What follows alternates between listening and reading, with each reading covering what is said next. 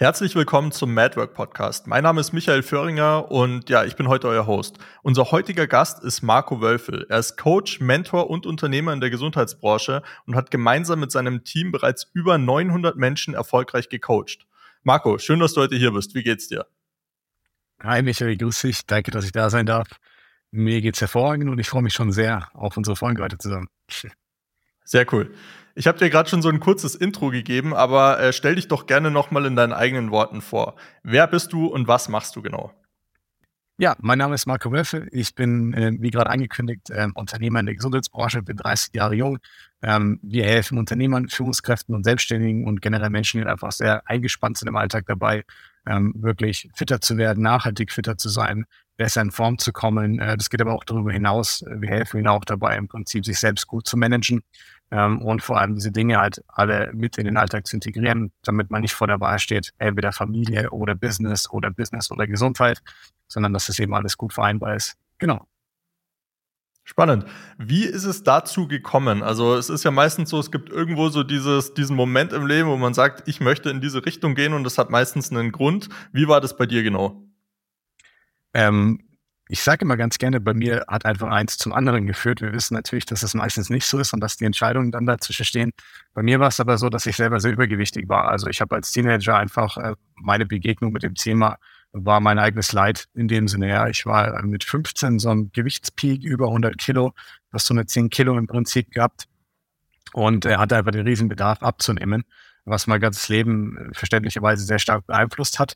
Ähm, und so bin ich dann auf diese Themen eigentlich erst gekommen. Ich habe äh, sehr viel Eigenrecherche dann äh, mir angeeignet am Anfang, viel in Foren gelesen, viel amerikanische Studien gelesen, Diäten ausprobiert. Ich war, ich bin heute noch ein Nerd, muss man dazu sagen. Damals war ich sehr, was das äh, Thema angeht, sehr nerdy. Und ich habe dann sehr viel abgenommen. Ich bin dann zur AB-Zeit auf 67 Kilo runtergegangen, was natürlich mein Umfeld stark wahrgenommen hat. Und das war für mich dann eigentlich so der Kickstart dieser Leidenschaft, wo ich einfach gesagt habe, äh, ich spüre, was das für einen Impact auf mein Leben hat und wie positiv das mein Leben gerade beeinflusst und wie sich das dreht dadurch. Und seitdem hat es mich nie wieder losgelassen.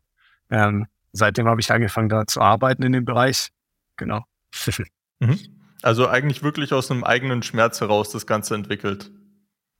Äh, definitiv. Also ähm, entwickelt, was wir heute machen, muss ich dir gestehen, äh, viel mehr mit den Menschen, mit denen ich arbeiten durfte. Ich habe zunächst mhm. angefangen als ähm, Person Trainer mit Anfang 20 neben meinem Studium schon in einem großen Fitnessstudio zu arbeiten. Man hat da früh gesehen, dass ich jetzt das nicht schon nur nach 15 mache, sondern schon sehr gut drauf schaue, dass das alles eine, ein gutes Fundament hat. Von der Wissensbasis her Da habe ich ein tolles Angebot bekommen. Ich durfte dann als externer Trainer dort arbeiten und hatte im Prinzip die Möglichkeit, ein Büro vor Ort zu nutzen. Ich konnte alle ähm, Gerätschaften nutzen ähm, und hatte halt die Möglichkeit, mit Anfang 20 über 400 Leute in dreieinhalb Jahren vor der Nase sitzen zu haben. Und ähm, dann merkt man halt ganz schnell, dass du viel Theoriewissen haben kannst, dass du das für dich auch schaffen kannst. Ich glaube, das ist ganz wichtig, das zu betonen. Aber dass es nichts damit zu tun hat, ob das für jemand anderen auch funktioniert. Beispiel Business. Bloß weil ich schaffe, ein Business aufzubauen, bin ich jetzt noch nicht der Business Coach, der jeden Case perfekt analysiert und jedem da draußen helfen kann. So, und in meinem Fall war das halt so, dass ich so viele verschiedene Personen vor die Nase bekommen habe mit unterschiedlichsten Voraussetzungen, unterschiedlichsten Alltagssituationen ähm, unterschiedlichen Problemen auch, ähm, dass ich irgendwann verstanden habe, es gibt nicht diesen äh, einen Plan, der für alle funktioniert. Und daraus hat sich dann im Prinzip auch das Gedankengut und die Methodik erst entwickelt, mit der wir heute arbeiten, dass wir sagen, wir haben einen individuellen Ansatz, ähm, wo wir jeden erstmal anschauen und als Menschen erstmal sehen und wahrnehmen, gucken, schaut das Gefüge bei dem überhaupt aus, äh, um den Kontext zu verstehen. Und ähm, mhm. so hat sich die Methodik dann einfach nach und nach weiter ausgebildet und bis heute im Prinzip weiterentwickelt. Genau. Wie war das denn ganz am Anfang bei dir? Also, als du selber mit diesem Problem konfrontiert warst, ja. was hast du damals konkret gemacht, um das Problem für dich zu lösen? Ähm, also, ich hatte eine ganz einfache Logik. Der erste Punkt war der, ich dachte erstmal, es liegt an meiner Genetik. Es muss mein mhm. Stoffwechsel mhm. sein, meine Schilddrüse. die Mama hatte, meine Mama hatte damals äh, eine Schilddrüsen, äh, Erkrankung, meine Oma auch. Und dann war es naheliegend, ja, das Kind ist halt dick wegen der Schilddrüse mhm. so ungefähr. Ähm, als man dann gemerkt hat, okay, das macht keinen wirklichen Unterschied, musste ich mich selber drum kümmern. Das hat bedeutet, ich musste halt mal gucken, was esse ich, was mache ich so. Und ich war natürlich sehr introvertiert. Ähm, das war der erste Punkt, das erstmal so zu verstehen, dass es nicht nur mein Körper ist, sondern dass es halt auch mein Verhalten im Endeffekt ist. Ja, ich habe mich schlecht gefühlt, habe mich deswegen sehr viel zurückgezogen, wenig bewegt und mein Essverhalten war halt dementsprechend auch schlecht damals als Kind. Ja, viel Süßes und diesen ganzen Kram. Das heißt, ich habe angefangen, das erstmal versucht umzustellen. Ich bin relativ früh ins Fitnessstudio gegangen, auch obwohl es mir nicht so viel Spaß gemacht hat. Ich bin in ein Fitnessstudio gekommen, es hieß Hardcore Center. Kann man sich vorstellen, wie man sich als übergewichtiger Teenager fühlt, wenn man da reingeht. Aber da war halt, äh, das war halt bei uns um die Ecke. Und dann habe ich mit Sport angefangen. Und habe parallel im Internet quasi geschaut, was kannst du machen. Und im Bodybuilding-Forum, das war tatsächlich meine Anlaufstelle damals, gab es Diäten, Low Carb, ketogene Ernährung, mhm. das ist ja alles schon uralt auch. Ähm, und dann habe ich einfach Folgendes gemacht. Ich habe mich hingesetzt, habe gesagt, ich setze jetzt eine Sache um und dann schauen wir mal. Und so habe ich das im Prinzip zweieinhalb Jahre knallhart durchgezogen, eine Diät nach der anderen probiert, weil ich immer wieder nicht weitergekommen bin, das Gewicht ist immer wieder stagniert mit jeder Diät, die ich getestet habe. Mein Logan war dir, das funktioniert halt nicht mehr, du brauchst einen neuen Weg, ja. Ähm, mhm. Und so habe ich mich dann runtergemausert im Prinzip ähm, und habe wirklich am Schluss ein Jahr lang auch jedes Gramm abgewogen, was ich zu mir genommen habe, was dazu geführt hat, dass ich halt ein unglaubliches Verständnis dafür bekomme, was ich da eigentlich gerade mache und was ich mir dazu führe und was es bedeutet. Und so habe ich dann den Switch für mich auch hinbekommen, wirklich da was zu verändern damals. Genau. Mhm. Finde ich interessant, äh, weil ich tatsächlich auch schon mal sehr, sehr lange, ich weiß nicht genau wie lange, es war ein paar Monate, also in meiner Wahrnehmung damals war es lang. Ich habe auch alles abge, äh, abgewogen, habe alles in so eine App eingetragen. Ich wollte damals halt auch, keine Ahnung, fünf Kilo abnehmen oder so, dass man halt ein Sixpack hat. Und ich weiß, dass es heute einen riesen Unterschied macht, weil ich sehe ein Lebensmittel und ich kann einfach ungefähr einschätzen, wie viel Kalorien hat das Ganze. Deswegen würde ich jedem empfehlen, das einfach einmal in seinem Leben auszuprobieren, einfach nur um dieses ja. Gefühl zu bekommen, auch wenn es natürlich ein bisschen extrem ist, erstmal wirklich alles abzuwiegen. Aber es hat einfach so einen massiven langfristigen Nutzen, auch wenn man es nur kurzfristig macht. Ja, wenn ich darf, wenn ich gleich einen Tipp vielleicht mitgeben kann an der Stelle, was es jetzt jemand interessiert. Ich würde das sowieso ähm, nicht als Dauerlösung ansehen. Und ich glaube, das ist ein Problem, warum viele damit gar nicht erst starten weil sie halt die Sorge haben, wenn ich das jetzt abwiege, dann kann ich immer nur im Prinzip abnehmen, wenn ich dauerhaft mein ganzes Zeug wiege und immer super akkurat bin. Aber die Realität ist genau die, die du gerade beschrieben hast. Du musst halt mal einen Eindruck dafür gewinnen, ob ich jetzt 10 Gramm Nudeln mehr oder weniger esse, macht mich nicht dick oder dünn am Ende des Tages dann langfristig. Ja, genau. Ja. Du hast das Ganze ja zweieinhalb Jahre durchgezogen. Also jetzt nicht unbedingt das Abwiegen zweieinhalb Jahre, aber zweieinhalb Jahre lang sehr, ja, sehr hart mit dir selber und, und wirklich einfach durchgezogen. Die meisten Leute, die abnehmen wollen, die schaffen das ja eben nicht, sonst werden sie dünn. Es ist ja meistens so, dass dann irgendwann die Motivation nachlässt oder irgendwelche anderen Faktoren, die nicht passen. In der Zeit, als du dann äh, Personal Trainer warst, nachdem du praktisch selber diese Resultate erzielt hast, was ist dir da so aufgefallen? Warum, warum klappt es bei den meisten Menschen nicht so, wie sie sich vorstellen? Ich denke, ähm, das liegt an der Branche selbst mittlerweile. Einfach weil so viel Fehlinformation da draußen ist, dass die meisten Leute, also ich habe tausende Beratungsgespräche im letzten Jahrzehnt jetzt geführt, sei es vor Ort anfangs, sondern später online. Und ähm, es kam nie eine Person rein, die eins zu eins am selben Stand war, im Prinzip von ihrer Verständnis für das Thema, aber auch von der Handhabung des Ganzen. Und das Problem ist, dass aber alle irgendwo gemeinsam haben, dass sie vor lauter Nebel nicht mehr den Weg sehen, den sie eigentlich gehen müssten im Prinzip. Und dadurch entsteht halt sehr, sehr viel Verunsicherung. Mein, mein Grund, warum es als Teenager geklappt hat, war, weil ich nicht so viel nachgedacht habe. Es gab nur die Option, jetzt abzunehmen, weil ich sonst nicht weiter wusste. Ich hatte nicht äh, den, den, den, den ganzen Denkaufwand drumherum. Die meisten Leute machen den Fehler, dass sie es zu kompliziert machen mhm. dass sie falsche Annahmen auch treffen zu dem Thema zum Beispiel und deswegen sich schon ausmalen, dass es gar nichts werden kann oder wie schwierig es wird oder warum es nichts wird. Und das gepaart mit einer falschen, falschen Erwartungshaltung an das Ergebnis ähm, macht es dann ganz, ganz schwierig. Und eine Sache, die wir halt nicht machen oder die wir nicht ausschließlich machen, ist, dass wir nicht nur über das Gewicht als Zahl, als solche, als Bewertungseinheit gehen, sondern wir schauen uns halt den Kontext an. Weil was die Menschen nicht verstehen ist, dass du kannst heute eine Woche lang alles richtig machen. Du kannst dich richtig ernähren, du kannst in einem Defizit sein, du kannst abnehmen und so weiter. Wenn deine Verdauung nicht funktioniert, wenn du viel Stress hast, dein Schlaf schlecht ist, dein Körper viel Wasser einlagert, was er immer unter Stresszuständen tut, kannst du am Ende der Woche plus ein Kilo haben, obwohl du alles richtig gemacht hast. So. Mhm. Dadurch, dass die Leute das nicht verstehen, eine falsche Erwartungshaltung haben, viele Fehlinformationen da sind, weiß ja der Mensch gar nicht mehr, was jetzt richtig und was falsch ist, was funktioniert und was nicht und komme dann einfach mehrere, lang, das ist zwei Wochen sein aufeinander, wo das nicht matcht mit dem Gefühl, was ich aber habe, was ich in Energie und Aufwand reinstecke, habe ich keine Lust mehr. Und das ist eine ganz einfache Gleichung für mich im Kopf. Wir mhm. Menschen, wir sind autonome Wesen und wir sind nicht dazu gemacht, permanent einem Zwang zu unterliegen irgendwo. Wenn ich dir jetzt also die Frage stelle, schau mal, angenommen, du hast jetzt zwölf Kilo zu viel und du fühlst dich echt unwohl in deiner Haut und ich würde dich jetzt fragen, entweder du zwingst dich den Rest deines Lebens alles abzuwiegen, nie wieder das zu essen, was dir gut schmeckt, Kohlenhydrate wegzulassen, kein Alkohol zu trinken, immer nur viel Sport zu machen und dafür kannst du schlank sein. Oder du machst einfach alles wie bisher und bleibst dafür auch, wie du bist. 99 Prozent der Menschen würden dir sagen, ja, Variante 1 kannst du mal stecken lassen, so ungefähr. Variante ja. 2, will ja gar nicht anfangen. Und das ist aber das, was die Leute alle gar nicht verstehen, auch wenn sie bei uns in die Beratung kommen am Anfang. Ja. Und das sind halt genau diese drei Punkte. Viele Informationen, Unklarheit, falsche Erwartungshaltung und das, was sich als Kontext daraus ergibt, dann meistens. Genau. Mhm.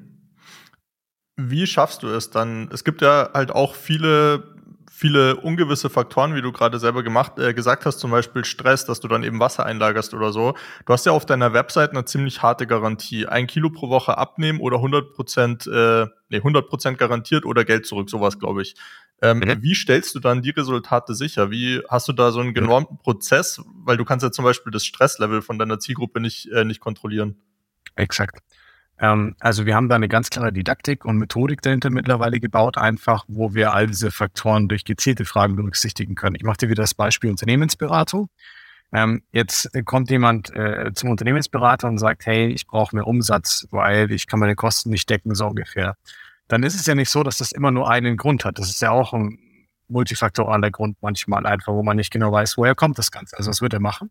Er wird ihm gezielte Fragen stellen, wo er aus seiner Erfahrung weiß, woraus dieses Problem resultieren kann letztendlich und wird dann im Prinzip anhand dieser Fragen den Engpass identifizieren. Und es ist nichts anderes, was wir auch im Abnehmthema machen. Die Leute verstehen es davor nur nicht, weil sie nicht verstehen, dass man das Thema so betrachten und so angehen kann tatsächlich.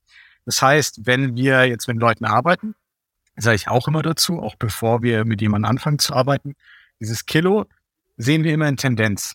Denn es wird nie so sein, dass ein Mensch jede Woche eins zu 1000 Gramm Strich genau verlieren kann. Das geht realistisch gar nicht. Aber ich kann in Tendenz mhm. ein Kilo pro Woche abnehmen konstant. Ähm, wenn ich A, meiner Umsetzung konstant bleibe, was nur geht, wenn ich verstehe, was passiert, weil sonst breche ich aus, weil ich keinen Bock mehr darauf habe, auf gut Deutsch, weil es nicht funktioniert in meinem, in meinem Sichtfeld, in meiner Perspektive. Ja.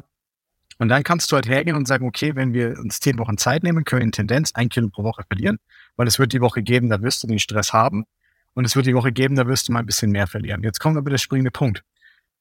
Es ist Teil unserer Philosophie, diese Dinge kennenzulernen. Warum? Stress ist normal. Jeder Mensch empfindet mal Stress. Jeder Mensch kommt mal in eine schwierige Situation, muss mal länger arbeiten, hat mal Privatprobleme.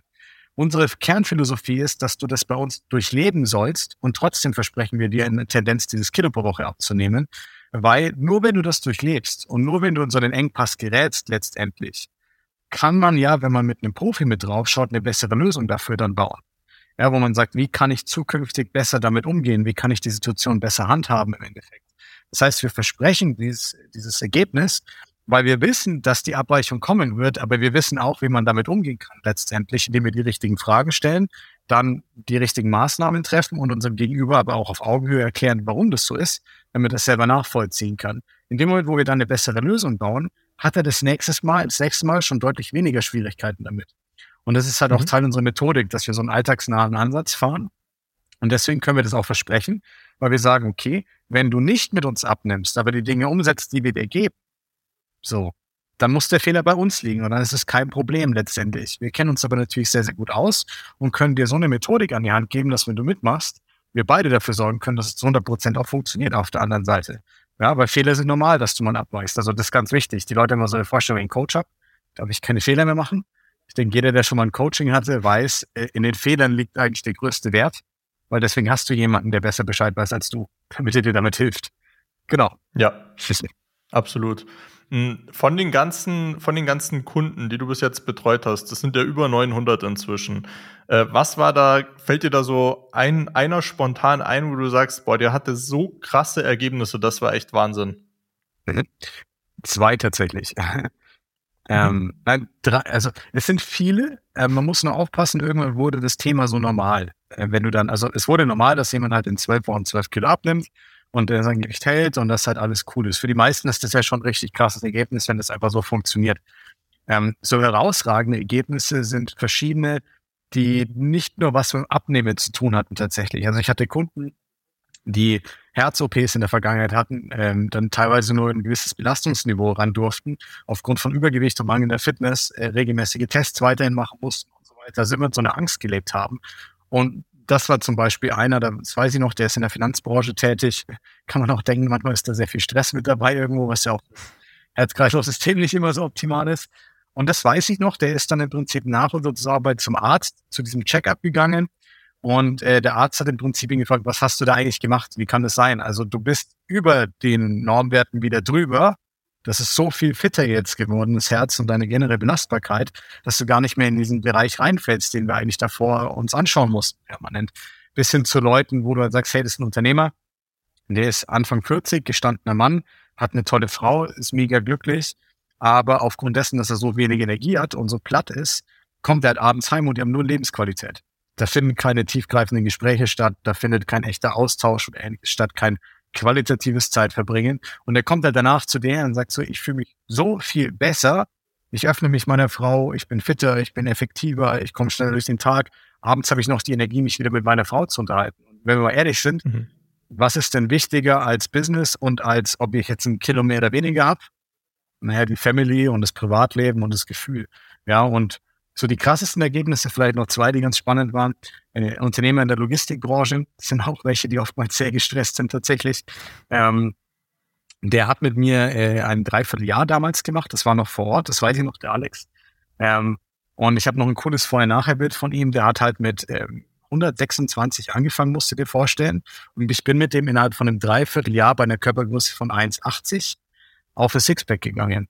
Und das hast du Krass. nicht oft. Das hast du bei ganz, ganz wenigen Leuten, dass die Haut auch so mitspielt in so einer Zeit. Also manchmal braucht es aber ein bisschen länger.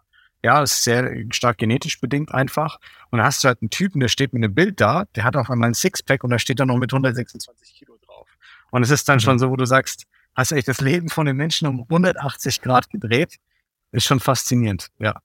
Oder auch wieder letztes Jahr einen, der hat halt innerhalb von zwölf Monaten 100 Kilo abgenommen. Der postet bei uns in der Gruppe halt Bilder, wo er jetzt in der kommt aus Österreich, Bergsteigen ist.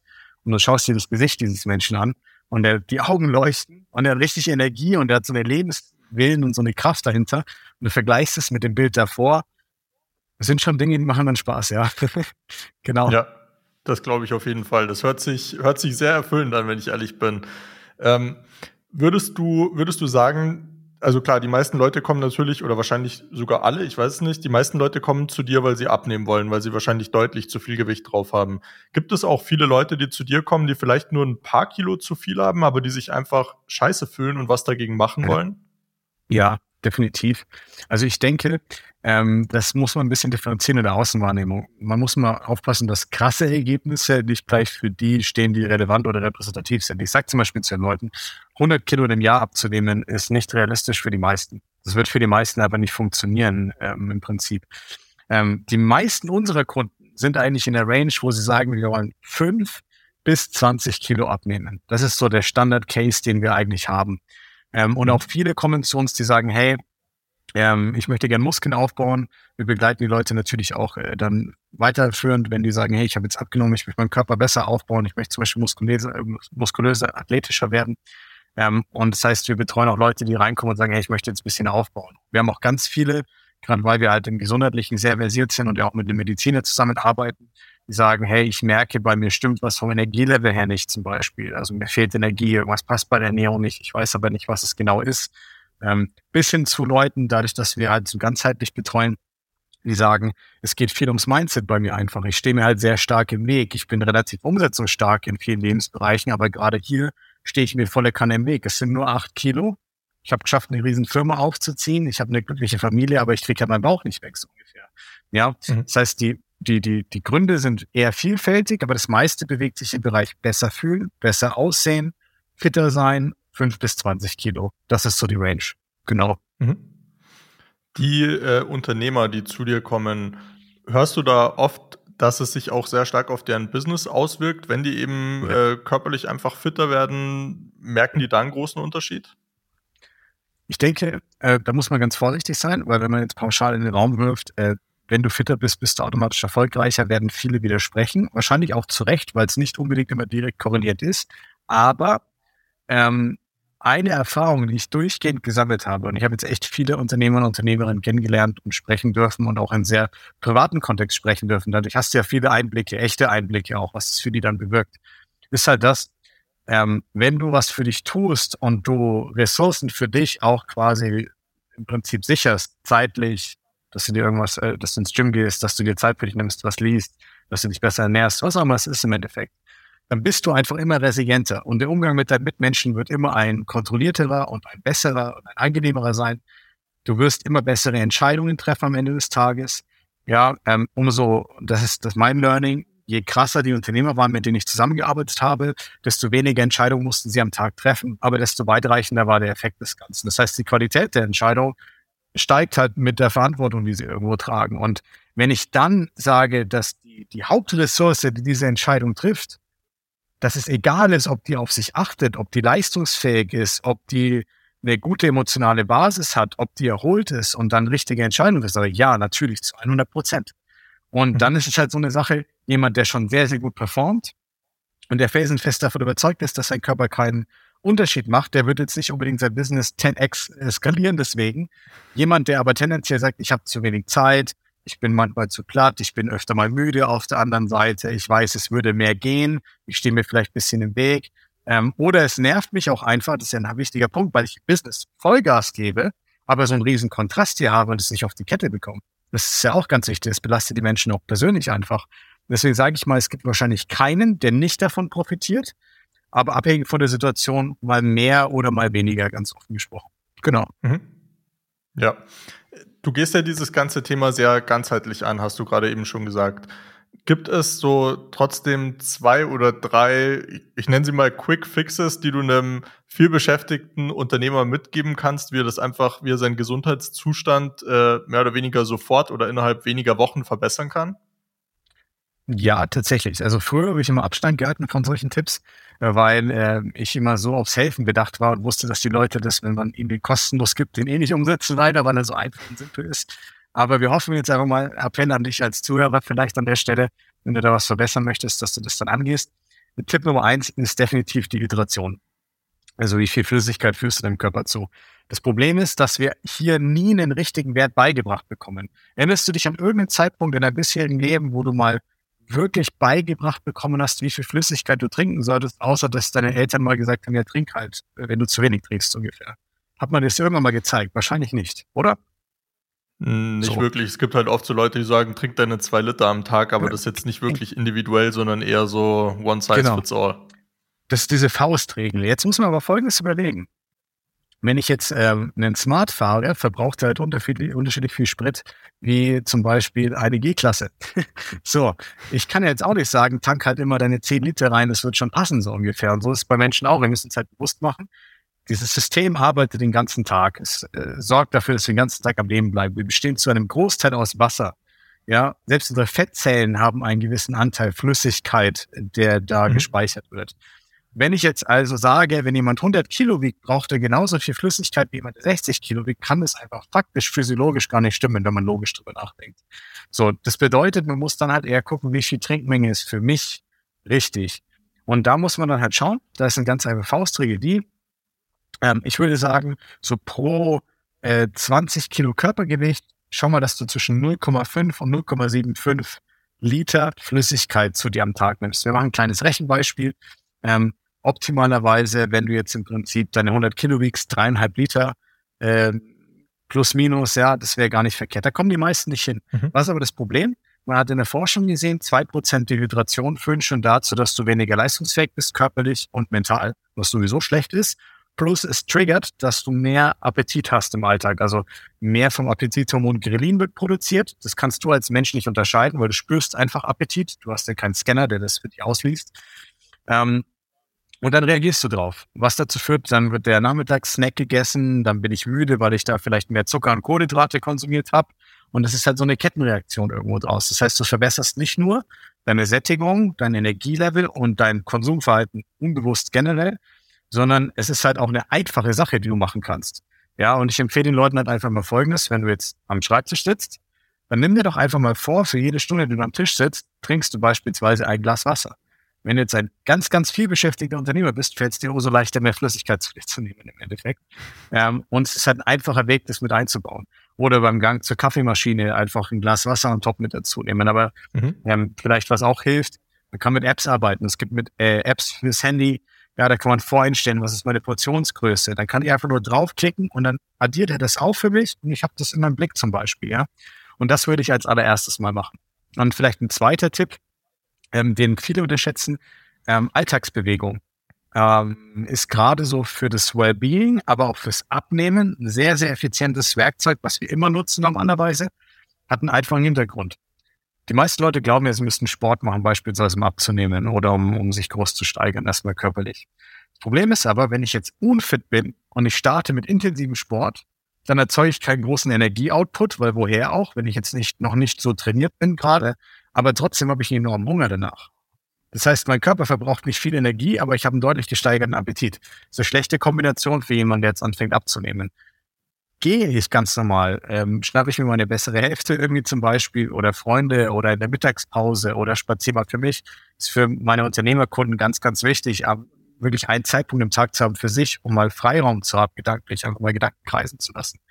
Ähm, dann kann ich halt mehrere Fliegen mit einer Klappe schlagen. Qualitative Zeit für mich oder mit meinen Liebsten verbringen, gute Gedanken formen. Ähm, es ist relativ leicht zu kalkulieren, wie viel Bewegung du brauchst, um beispielsweise ein halbes Kilo oder ein Kilo zu verlieren. Das heißt, ich kann damit auch arbeiten, um abzunehmen im Endeffekt gleichzeitig. Und es ist halt sehr gut für meinen Kreislauf und mein generelles Wohlbefinden. Und das sind halt zwei Dinge, die kann jeder machen. Die sind nur so einfach, dass man sich zu wenige Gedanken macht. Wie binde ich das Trinken mit ein?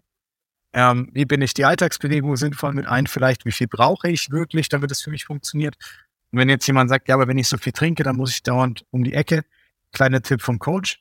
Nach sieben Tagen, wenn du konstant die richtige Flüssigkeitsmenge zu dir nimmst, adaptiert der Körper und es ist wieder normal. Die meisten trinken nur keine sieben Tage am Stück genug. Hm, interessant, genau. das wusste ich auch nicht, dass der Körper sich da anpasst. Es gibt keine, keine hundertprozentige Faustregel, aber du musst ja bedenken, es ist ja trotzdem eine gewisse Adaption. Sieben bis zehn Tage und du wirst merken, dass es dann deutlich stärker reguliert ist und du jetzt nicht vermehrt auf Toilette musst. Gehst du, trinkst du dann wieder sehr viel weniger, scheidet der Körper mehr Wasser aus und du wirst wieder mehr auf Toilette gehen. Es ist immer so ein, so ein Basiszustand im Prinzip, den du erreichen möchtest. Dann ist easy. Ja, genau. Was, was mich da noch interessieren würde, jetzt bei dem Thema Wasser. Ähm, mhm. Es gibt ja Leute, die mischen sich Elektrolyte in ihr Wasser oder die nutzen, keine Ahnung, Celtic Sea Salt oder so Himalaya-Salz und tun sich da ein bisschen was ins Wasser rein. Ähm, weißt du, ob das was bringt, ob man das machen sollte, ob es vielleicht nur in speziellen Fällen Sinn macht und in anderen nicht? Ja, ist eine coole, coole Frage, die du gerade stellst, weil ich glaube, die ist sehr, sehr relevant für viele. Ähm, generell ist es so, es ist ein Mythos, dass Himalaya-Salz jetzt per se einen extrem großen Vorteil bringt, äh, physiologischer Natur. Also, dass es einen enormen Unterschied macht zu einem anderen Salz und du dich magisch anders fühlst oder so. Ähm, was aber sinnvoll ist, ist halt, A, mit dem ersten Tipp, den ich gegeben habe jetzt, das ist ein guter Einstieg von dir gerade, ehrlich gesagt, weil wenn ich mehr Flüssigkeit zu mir nehme, dann scheidet mein Körper zu Beginn auch mehr Flüssigkeit aus im Prinzip. Also er muss nur mehr resorbieren, wenn ich ihm zu wenig gebe. Gebe ich ihm konstant im Überfluss oder genug, braucht er nicht so viel speichern. Dann ist aber das Problem, dass ich mehr Mineralstoffe ausschütte. Das passiert zum Beispiel bei der Ketogenen-Diät oder Low Carb bei ganz vielen, ähm, ja, die fangen mit Low Carb an. Kohlenhydrate mit Flüssigkeit. Essen Sie keine Kohlenhydrate mehr, nehmen Sie viel ab am Anfang, weil der Körper Flüssigkeit ausscheidet, aber du verlierst halt darüber auch mehr Elektrolyte und Mineralstoffe. Und dann mhm. werden die Leute teilweise, können sich nicht konzentrieren, werden so ein bisschen dizzy, fühlen sich ein bisschen schwach, schwindlig teilweise, ja, und denken dann, ich habe niedrigen Blutzucker, ich muss jetzt Kohlenhydrate essen. Im Zweifelsfall ist das ein Hauptanwendungsfall für Elektrolyte und äh, Salz oftmals auch einfach, ja, weil es dem Körper dann fehlt. Ähm, ich denke, im Alltag ist es gut, morgens sich ein paar Elektrolyte zuzuführen oder einfach mit Salz zu arbeiten zum Beispiel. Das mache ich selber auch sehr, sehr gerne kann auch für die, für die äh, Magensäureproduktion gar nicht nachteilig sein manchmal. Ähm, und dann würde ich mir halt angucken vom individuellen Case her. Ähm, wenn ich jetzt sportlich sehr aktiv bin, macht das natürlich viel Sinn. Ich verliere äh, durchs Schwitzen im Prinzip Mineralstoffe. Wenn ich viel trinke, scheide ich wieder viel aus. Mein Körper hat einen erhöhten Bedarf dabei. Und für einen Athleten macht es auf jeden Fall Sinn, damit zu arbeiten. Und für jemanden im Alltag, gerade wenn er abnimmt oder mehr trinkt, ist es keine verkehrte Sache ist halt sehr kontrovers zu dem, was du früher kanntest, äh, mit ja, nimm kein Salz, weil das ist schlecht für deinen äh, Blutdruck und das ist gefährlich gesundheitlich im Prinzip. Das Problem ist halt, wenn die Leute zu wenig trinken, erhöhten Blutdruck haben und ich dann auch noch zu viel Salz drauf gebe, was soll denn dann passieren mit den Gefäßen? Das funktioniert natürlich dann nicht. Aber wenn du jetzt normal Sportler bist oder mehr trinkst und abnehmen willst, würde ich dir empfehlen, einmal am Tag kannst du so einen, ja, so einen halben Teelöffel zum Beispiel auf ein Glas Wasser mit reinpacken. Ist mhm. nicht verkehrt. Ähm, und du versorgst deinen Körper auf jeden Fall besser damit. Oder im Sommer, wenn man Probleme mit Kopfschmerzen hat. Ganz simpler Trick eigentlich. Genau. Ja, hoffe, das ja, bei Kopfschmerzen habe ich das echt schon gemerkt. Da macht es einen riesen Unterschied. Ja. Wenn du so ein bisschen mhm. so leichte Kopfschmerzen hast, die sich gerade anbahnen und dann einfach ein bisschen, ja. bisschen Salz in Wasser, das hilft bei mir immer recht gut. Ja. Muss man mal ausprobieren, ist für manche gewöhnungsbedürftig vom Geschmack, aber ist auf jeden Fall ein sehr, sehr guter Tipp und würde ich auf jeden Fall mit reinnehmen öfter mal. Cool. Dann ähm, lass uns jetzt mal den Switch ein bisschen weg von dem äh, Ernährungs-Wellbeing-Thema mehr zu deinem Business machen. Äh, wie ist denn da aktuell der Stand? Ich schätze mal, bei 900 Leuten, die du betreut hast, wirst du das Ganze wahrscheinlich nicht alleine machen. Ich schätze mal, da steht ein Team dahinter. Ähm, wie viele Leute sind denn aktuell in deinem Team? Äh, wo liegt ihr gerade umsatzmäßig ungefähr? Ähm, ja, wie ist da einfach mhm. der Stand gerade? Ja, hole ich dich gerne mal ab. Also ähm, wir sind letztes Jahr stark gewachsen. Ähm, wir sind jetzt mittlerweile mit der neuesten Festanstellung dann äh, zehn Leute in Vollzeit plus meine Partnerin mhm. und ich als Geschäftsführer. Ähm, ich habe äh, ein Fulfillment-Team mittlerweile aufgebaut aus Coaches. Das ist ein Ernährungsberater, ein Sportwissenschaftler. Wir haben einen kooperierenden Mediziner, äh, der macht mit uns äh, Darmanalysen, Auswertungen gesundheitlicher Natur. Ähm, und die bilden unser Fulfillment ab im Prinzip. Äh, unser Sportwissenschaftler, der ist jetzt schon bald vier Jahre dabei, also der ist äh, quasi mit eine Legende bei uns mittlerweile. Der hat auch von mir im Prinzip seit Tag eins mitgelernt. Ich habe den früher sogar mal gecoacht. Also es ist ganz, ganz lange her. Das war fast am Anfang meiner Coaching-Zeit.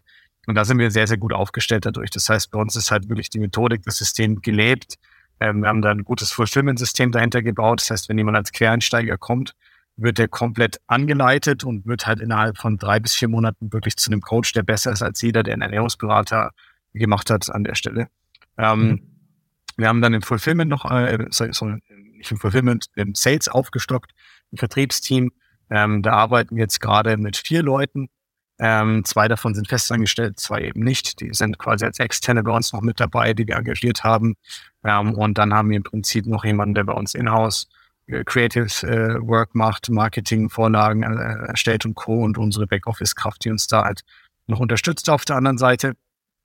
Und dann kommen nochmal zwei dazu, die wir jetzt eingestellt haben. Und so ist dann die Konstellation an der Stelle, ähm, wie sie sich gerade ergibt. Arbeiten auch ein bisschen mit Freelancern zusammen, äh, gerade im Social-Media-Bereich, im Marketing-Bereich zum Beispiel. Genau.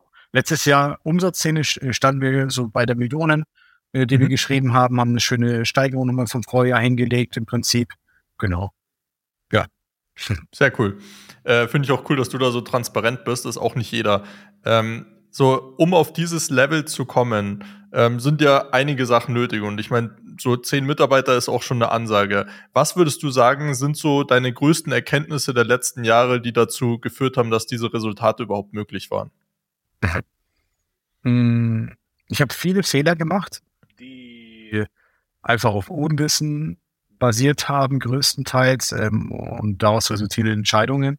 Und würde rückblickend eigentlich sagen, dass die Basis nicht perfekt sein muss, aber sie muss sauber sein. Was meine ich damit?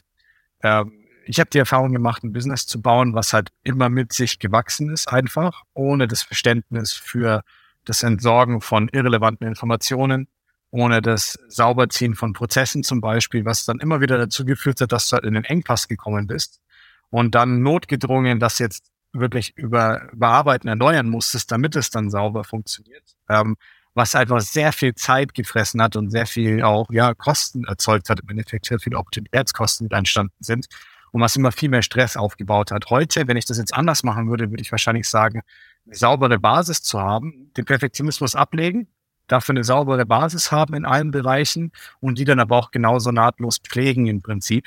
Ähm, und ich glaube, das ist somit das größte Learning, was ich da eigentlich rausgezogen habe.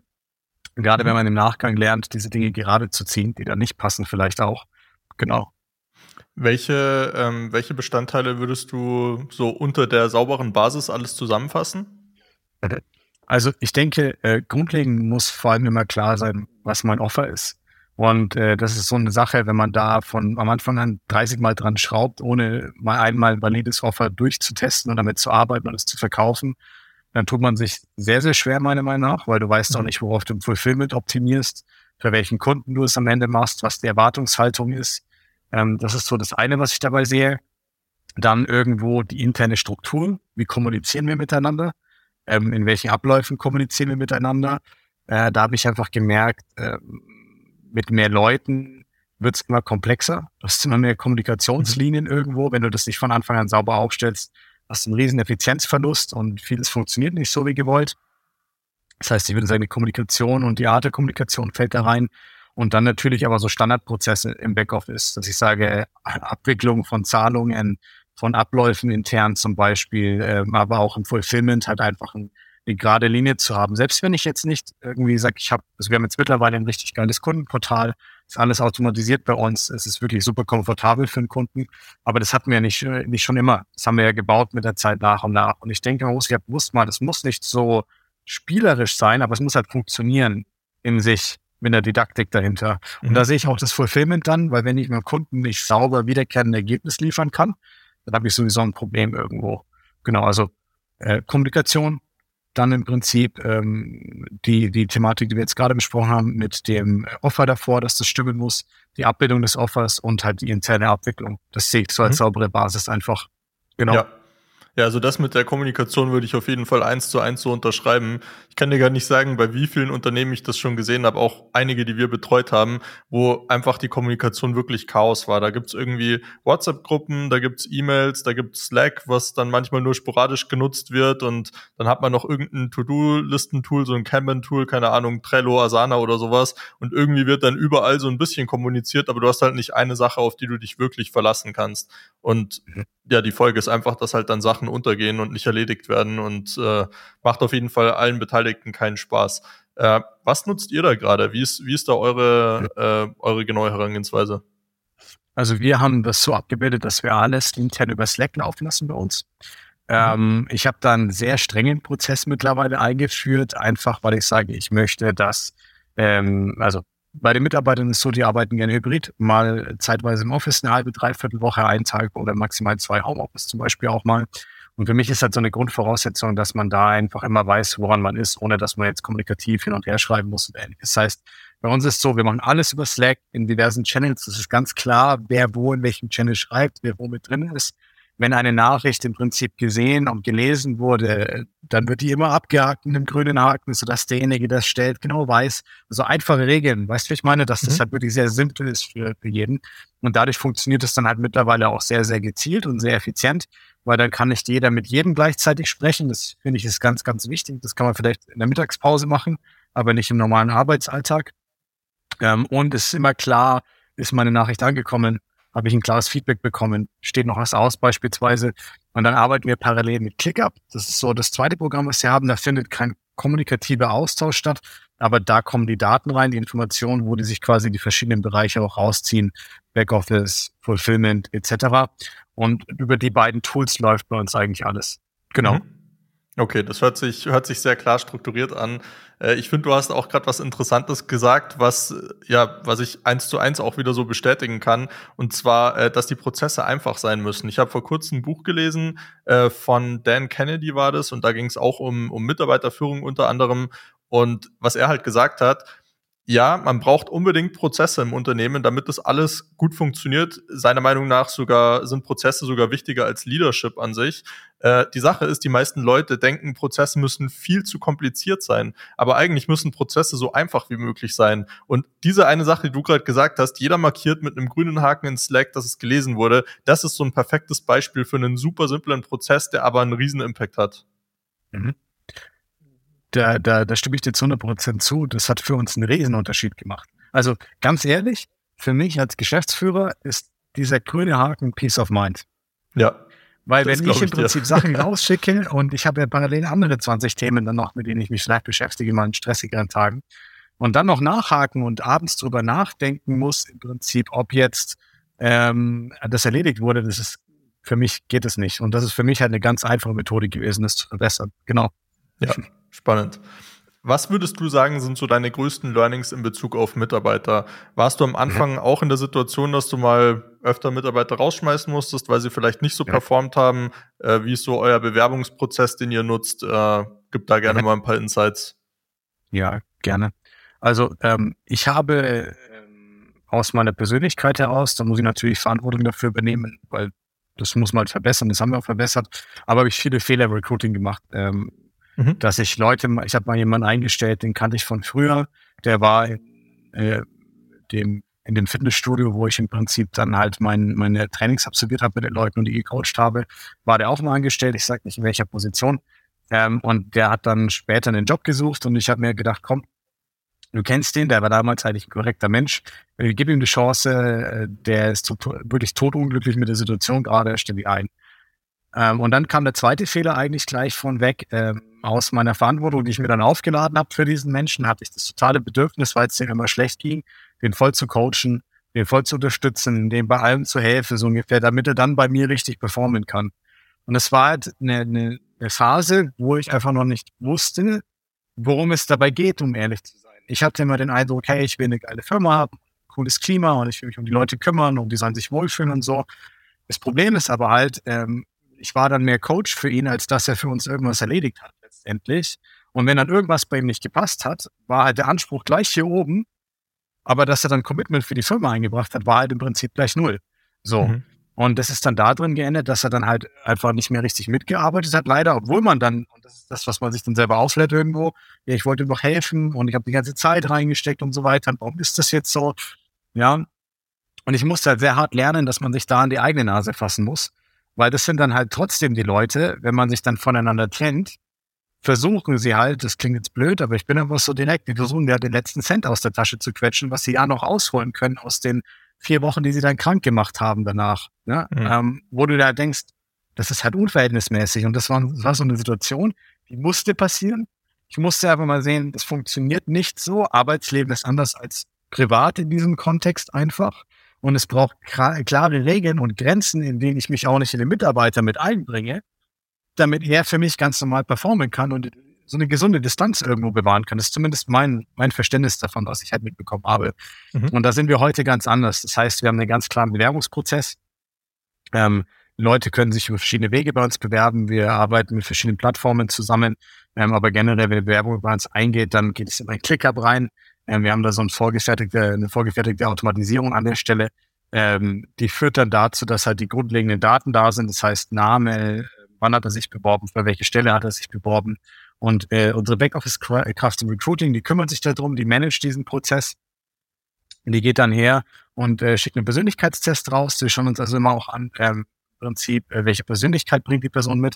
Ähm, neulich hat sich jemand beworben bei uns für äh, Marketing und war äh, Protagonist. So. Ja. Ist halt schwierig beispielsweise. Noch schwieriger mhm. wird es, wenn der Protagonist sich für Sales bewirbt, so ungefähr weil dem kannst du halt kein Skript geben, mit dem er arbeiten kann, aufgrund dessen er sich verbessern kann. So, das ist eine Erkenntnis von uns gewesen. Ja, das finde ich, äh, äh, wenn ich da kurz einhaken kann, gerne. das finde ich, äh, finde ich ganz lustig, weil äh, wir das einfach eins zu eins genauso machen. Also wir nutzen auch ClickUp und äh, okay. wir haben auch natürlich die ganzen Bewerbungsfragen direkt in ClickUp drin. Wir machen auch als erstes den Persönlichkeitstest und wir lehnen auch so ziemlich die meisten Protagonisten ab. also die, äh, die besten Persönlichkeitstypen jetzt gerade für Sales ist ja eher Konsul und Exekutive zum Beispiel. Ähm, bei anderen Positionen kann es ein bisschen variieren. Also ein Protagonist könnte sogar im Marketing auch gut sein, aber es führt in den meisten Fällen eher zu Problemen, was ich so bis jetzt äh, miterleben dürfte, nicht nur in unserer Firma, sondern auch in ganz vielen anderen Firmen. Ja, ich denke, das muss man einfach mal selber für sich kennenlernen. Ich finde halt dieses äh, Modell ganz spannend. Ich habe das mal einem Kunden von mir mit an die Hand gegeben in unserem Mastermind. Der kannte das gar nicht, gestandener Unternehmer. Der ist über 50 Jahre alt. Der hat halt dadurch erst angefangen, seinen äh, Geschäftspartner, mit dem er seit über zwölf Jahren arbeitet, zu verstehen, weil der halt im Prinzip, was war das? Ich glaube, er war Entertainer. Mhm. So. Ähm, und er hat halt lange nicht verstanden, warum er sich so verhält, wie er sich verhält. Ist auch spannend, ne, wenn man das ja. so sieht. Genau, aber zurück zum Recruiting-Thema. Ähm, wir haben dann so eine Board-Ansicht, im Prinzip ähnlich wie bei Trello. Und im Prinzip werden die einfach nur von Phase zu Phase dann geschoben, abhängig davon, wo sie stehen. So habe ich immer einen Überblick, wenn ich mir das Feedback geben lasse, wie viele äh, Bewerber habe ich für die Stelle, für die Stelle und ähm, im Prinzip, wo stehen die im Prozess.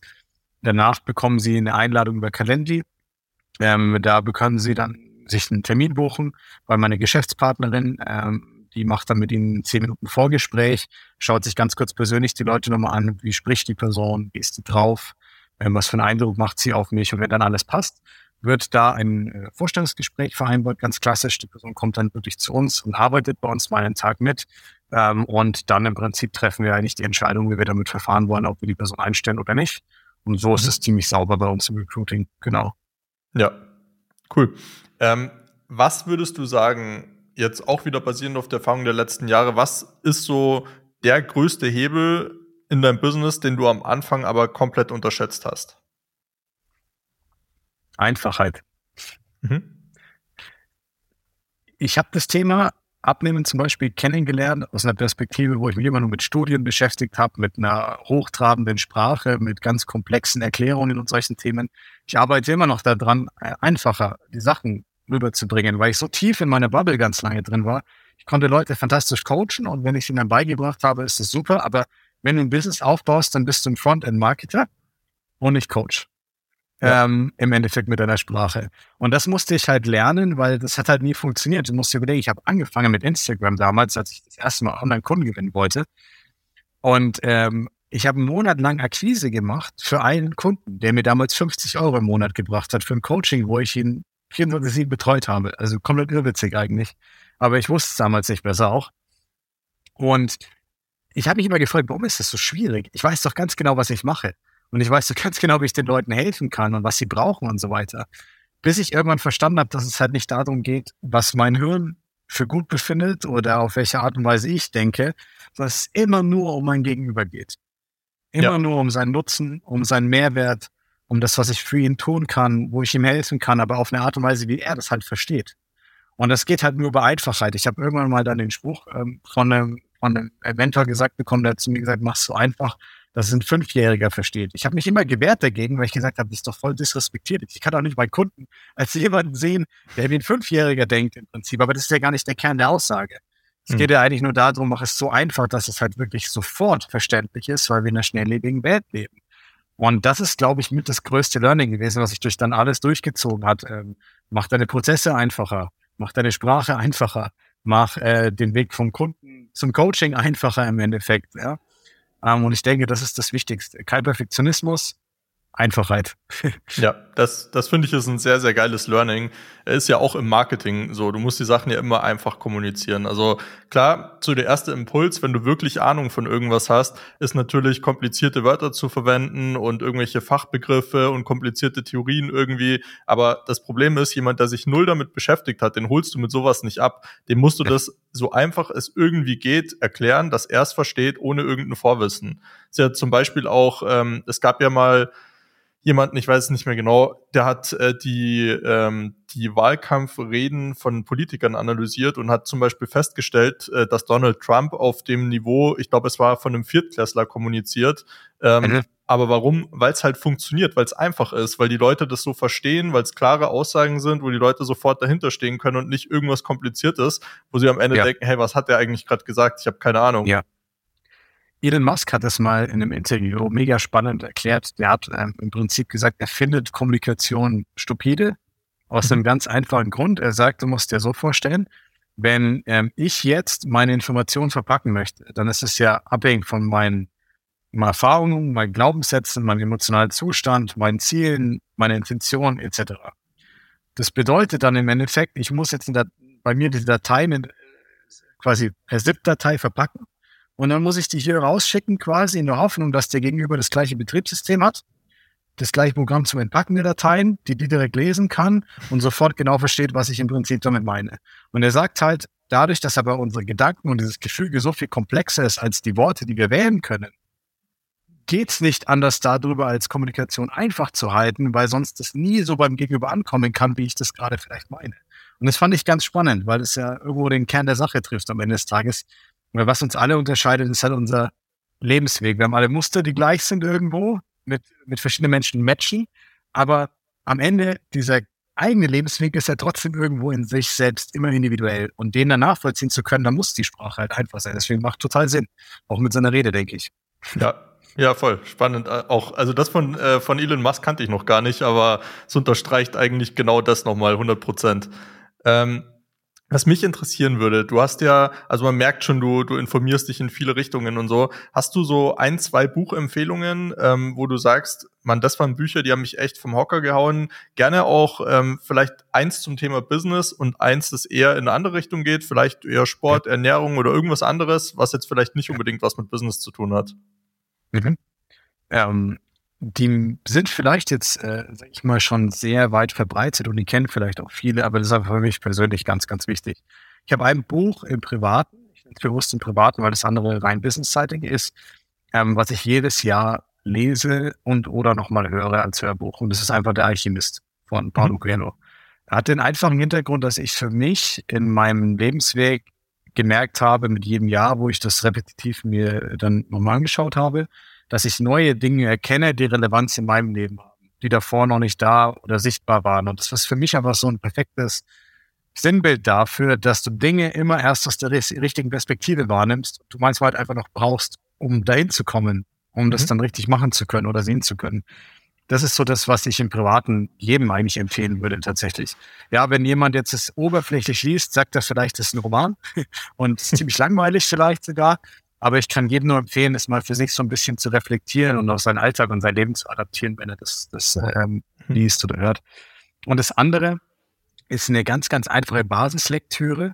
Aber die hat mir damals ein Kunde empfohlen, also ein Kunde, der ist nicht viel älter als ich, der ist gerade mal 32, 33 jetzt, Multimillionär, hat schon seine Firma an die, an die Börse gebracht auch. Und äh, der hat damals mir einfach von Stefan Mehrer, der Weg des erfolgreichen Unternehmers, empfohlen. Und das war für mich ein ganz, ganz wichtiger Impuls, weil ähm, ich habe immer viel mit, mit anderen Mentoren gearbeitet, mit Wissen direkt und habe mich eher immer verschlossen vor so einer Literatur tatsächlich. Ich weiß auch nicht warum, das war damals einfach so. Und dann hat er mir das gegeben und gezeigt und das hat mir einfach mal eröffnet, ähm, das ist eine Dimension, in der du als Unternehmer denken kannst. Es gibt ja ganz viele Dimensionen, ganz viele Wege, diese Dinge zu sehen und zu quantifizieren, aber das ist ein Weg, mal sowas zu systematisieren ähm, und Schritte dahin. Und das hat mir sehr geholfen tatsächlich. Ja. Mhm. Das äh, Buch kenne ich tatsächlich noch nicht. Das muss ich dann auf jeden Fall mal auf meine, auf meine Reading List packen. Äh, das mhm. erste Buch, das du genannt hast, äh, Der Alchemist, das wird ja überall empfohlen. Also es wurde ja von Tim Ferriss, glaube ich, schon vor Jahren empfohlen. Ich habe es ewig auf meiner Buchliste gehabt und ich habe es nie gelesen, bis dieses Jahr, ich glaube, es war, ja, im Februar im Urlaub habe ich es gelesen auf Kosamui und ich fand, es ja. war so ein geiles Buch, was es dir halt so ein bisschen mitgibt, ist auch eher dieses langfristige Denken, dass es halt mhm. nicht so sehr um, um das kurzfristige, du hast jetzt sofort deinen Schatz oder dein Resultat oder whatever, sondern du denkst eher langfristig und am Ende, wenn du in die richtige Richtung läufst, ein bisschen auf dein Bauchgefühl vertraust, aber auch den, ja. den Prinzipien sozusagen, ähm, wenn du dich von denen leiten lässt, dann kommst du langfristig dahin, wo du eigentlich sein sollst. Aber vor allem geht es eben nicht nur um das Endziel, sondern auch um den Weg dahin, dass du den einfach genießt. Und ähm, ja, also das waren so zumindest meine, meine, ein Teil meiner Learnings daraus. Und ich fand, das war ein sehr, ja. sehr gutes Buch. Also wirklich. Auf jeden Fall. Also was ich halt noch ergänzend mega spannend fand, war diese Omin und Tumi-Geschichte mit den Steinen, die so ein mhm. bisschen dieses Gefühl oder das Herz widerspiegeln sollen, dem du folgen sollst äh, am Ende des Tages. Und ich finde es aus mehreren Gründen sehr interessant. Ich habe ja bei mir äh, im Prinzip folgende Systematik. Ich arbeite mit den Unternehmen am Abnehmen. Die nehmen dann nachhaltig ab. Die fühlen sich wohl, die bauen auch natürlich dadurch ein recht hohes Vertrauen zu uns auf. Wenn man das hält, was man verspricht, dann ist es immer eine gute Sache. Und äh, dann bauen sie manchmal mit uns Muskulatur auf. Manche gehen aber auch so mit mir in Richtung Mastermind. Ich habe noch eine Mastermind hinten angeschlossen.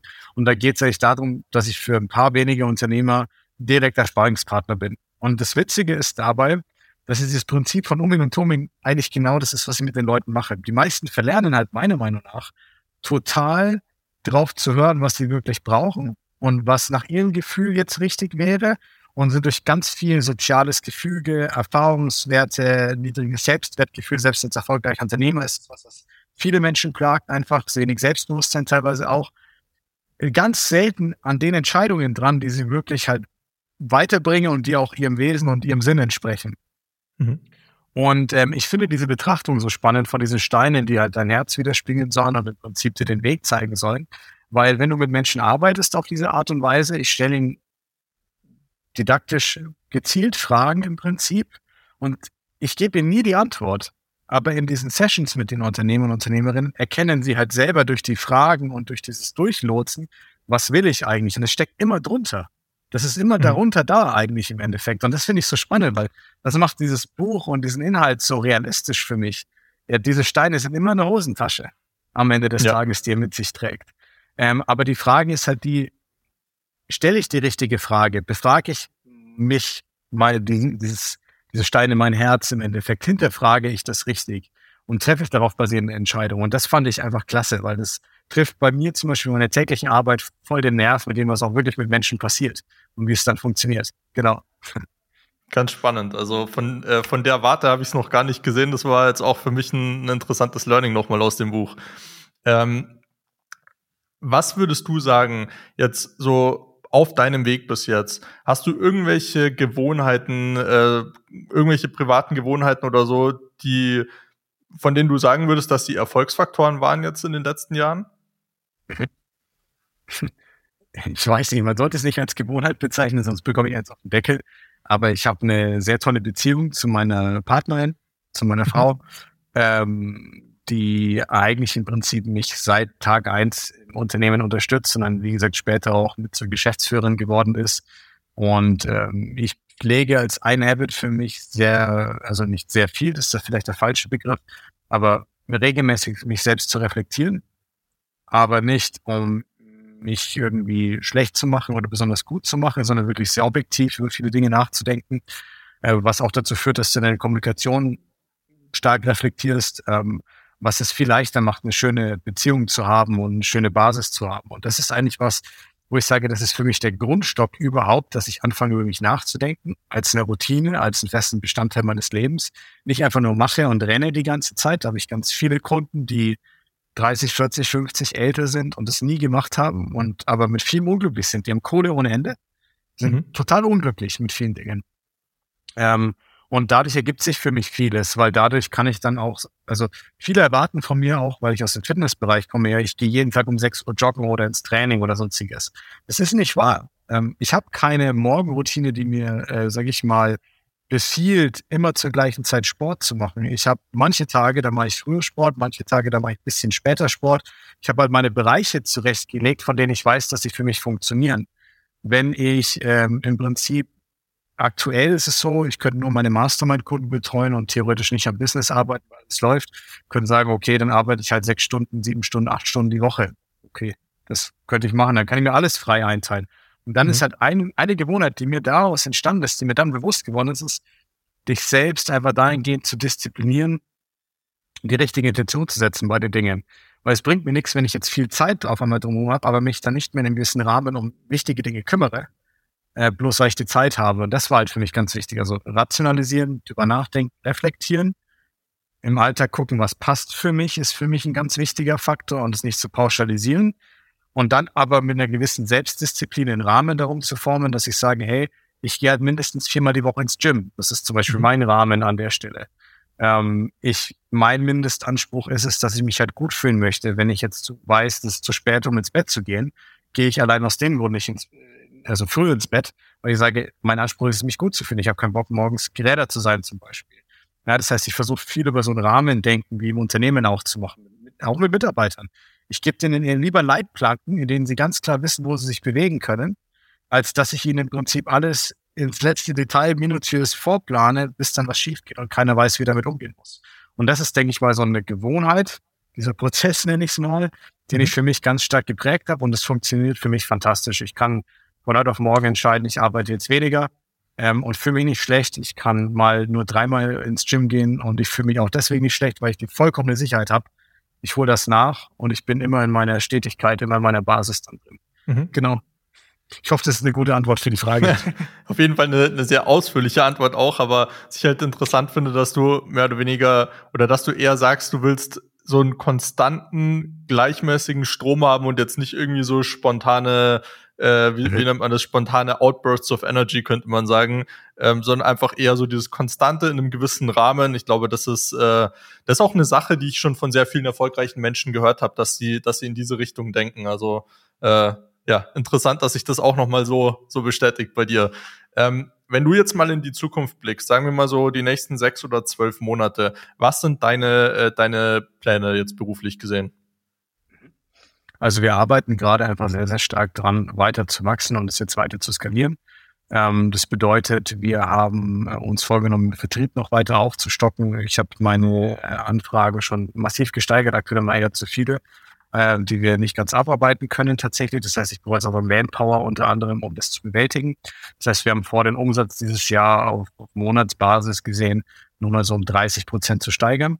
Mhm. Ähm, ich habe mir jetzt auch keine also utopischen Ziele gesetzt. Wir sind davor, das Jahr davor um 70 Prozent hoch.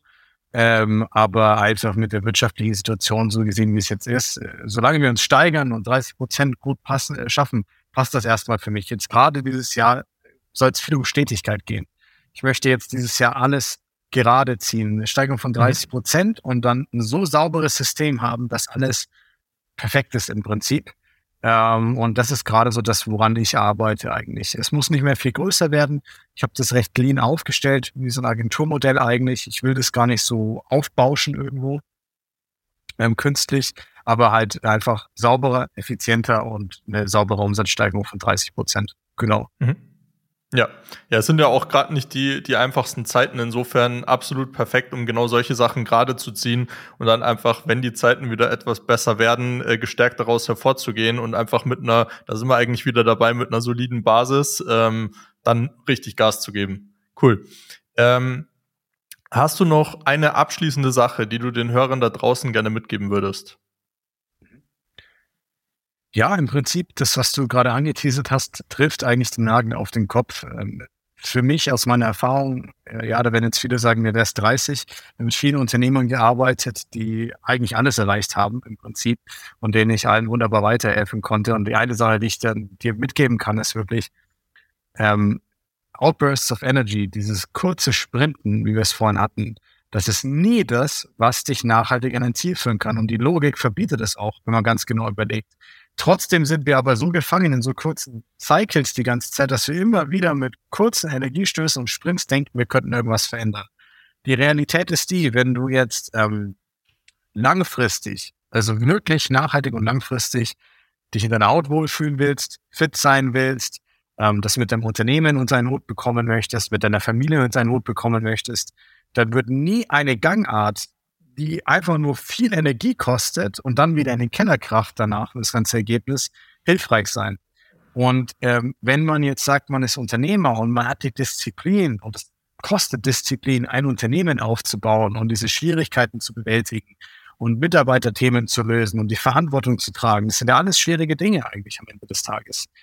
Dann muss ich auch in der Lage sein, Disziplin aufzubringen, mich so weit mit mir zu beschäftigen, dass ich diese gute Grundbasis für mich auch einmal aufbauen kann in puncto Ernährung, Alltagsgestaltung, Bewegung und was das halt angeht. Und mhm. damit erledigt sich eigentlich das ganze Problem, die ganze Sorge, irgendwas extrem machen zu müssen, irgendwas äh, an sein Leben bis an sein Lebensende aushalten zu müssen, immer viel Energie investieren zu müssen, immer morgens äh, früher aufstehen, um joggen äh, zu gehen, obwohl die Family noch schläft und man eh noch platt ist und so weiter. Das erübrigt sich alles damit. Das heißt, dein Ziel sollte sein, wenn du dich einfach wohl in deiner Haut fühlen willst und fit sein willst, eine gute, solide Basis zu schaffen, die dich konstant einen geringen Energieaufwand kostet, den du aber durch ein gutes Selbstmanagement eigentlich nebenher im Prinzip an den Tag legen kannst, ja. Putzt dir auch deine Zähne ganz automatisch. Das kostet trotzdem Zeit und Energie, aber du machst es halt, weil es selbstverständlich integriert ist. Mhm. Ja. Ähm, dann hast du viel mehr davon, wie wenn du immer wieder anfängst, oh ja, jetzt äh, Low Carb, Alkohol weglassen, ganz viel Sport, dann nimmst du ab und hast einen hohen Energieaufwand dann kannst du es nicht aufrechthalten, krast in den Keller, nimmst mehr zu als davor, fühlst dich noch schlechter, bist frustriert, weil du gescheitert bist, ja. Und das funktioniert in keiner, also ich habe keinen Lebensbereich gesehen, in dem das funktioniert. Kein Mensch hat meiner Meinung nach so ein nachhaltiges, erfolgreiches Business aufgebaut, in dem er einmal viel Vertrieb gemacht hat. So. Bestimmt nicht, ähm, nee. und äh, man muss halt sich dann einfach bewusst machen, wenn man jetzt nach der Wunderpille sucht oder sonstigen, die gibt's nicht. Der sie dir verkauft, der veräppelt dich halt am Ende des Tages. Aber du kannst es dir halt viel, viel leichter machen, so wie es auch Unternehmensberater am Ende des Tages ist, dass du dir halt jemanden an die Seite holst, der sagt, okay, wie schaffe ich diesen Steady-Aufwand zu schaffen, ja, mhm. und es so für mich umzusetzen. Und das ist, denke ich mal, die Message, die ich auch jedem mitgeben möchte. Schaff diese Basis, ist viel leichter für dich. ja. Das ist eine sehr geile Message. Ähm, da fällt mir eine Geschichte dazu ein von einem äh, Schriftsteller. Ich habe leider den Namen vergessen. Aber der hat sehr, sehr viele Bücher im Laufe seines Lebens geschrieben und wurde halt gefragt, wie hast du das gemacht? Und ja, er hat sich einfach committed, jeden Tag fünf Seiten zu schreiben. Das war sein komplettes Commitment. Also sehr kleine Schritte, aber einfach mhm. diese fünf Seiten am Tag. Und natürlich, wenn du im Flow drin bist oder als er im Flow drin war, hat er an vielen Tagen deutlich mehr als fünf Seiten geschrieben. Aber die fünf Seiten waren das Minimum. Er hat sich immer hingesetzt und einfach fünf Seiten jeden Tag geschrieben. Und das ist, finde ich, ein sehr, sehr schönes, äh, ja, ein sehr, sehr schönes Gleichnis dafür, einfach, dass diese kleinen Schritte jeden Tag halt am Ende zu einem riesengroßen Ergebnis führen. Äh, die wenigsten Leute werden sich jetzt einen Tag hinsetzen und ein komplettes 300 Seiten Buch runterschreiben. Sehr unwahrscheinlich. Und wenn ja, dann wird es wahrscheinlich nicht so gut. wenn ich noch darf, weil du es gerade perfekt eigentlich beschreibst, ist doch genau das Gleiche auch am Ende des Tages mit, mit äh, der, der Abnehmen-Thematik. Wenn ich einen nachhaltigen Weg habe, ist es doch egal, ob ich ein oder zwei Wochen später bei meinem Wunschergebnis ankomme. Ja, Aber es ist doch genau super so frustrierend, immer wieder anzufangen und abzubrechen und dann nie hinzukommen. Ja, lieber einfach was, was man langfristig durchziehen kann und fertig. Genau. cool. Sehr wahre Worte zum Abschluss. Ähm, dann vielen Dank für deine Zeit, Marco. Das war wirklich eine sehr spannende Folge heute. Hat mir sehr viel Spaß gemacht. Ähm, ja, an die Zuhörer da draußen. Ich verlinke natürlich Website von Marco, Instagram, verlinken wir alles in den Show Notes. Danke, dass ich dabei sein durfte. Vielen Dank fürs Zuhören. Im Gegensatz zu den meisten Podcasts haben wir keine Werbung, keine Sponsorings und nein, wir haben auch nichts, was wir dir verkaufen wollen. Insofern, wenn dir der Podcast gefallen hat, dann würdest du uns einen riesen Gefallen tun, wenn du uns dabei hilfst, noch mehr Menschen damit zu erreichen, indem du ihn teilst, bewertest und uns ein kurzes Review dalässt. Danke schon mal.